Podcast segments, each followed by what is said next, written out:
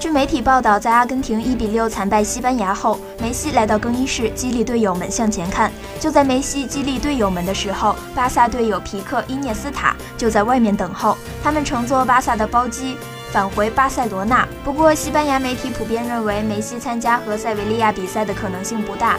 布斯克茨也将缺席。值得一提的是，塞维利亚主帅蒙特拉很希望梅西别出场，希望巴萨将为了欧冠和罗马的比赛雪藏梅西。他可以做出不可思议的事情，看他踢球是美好的事情。不过，我一方面希望他出场，另一方面又不想让他出场。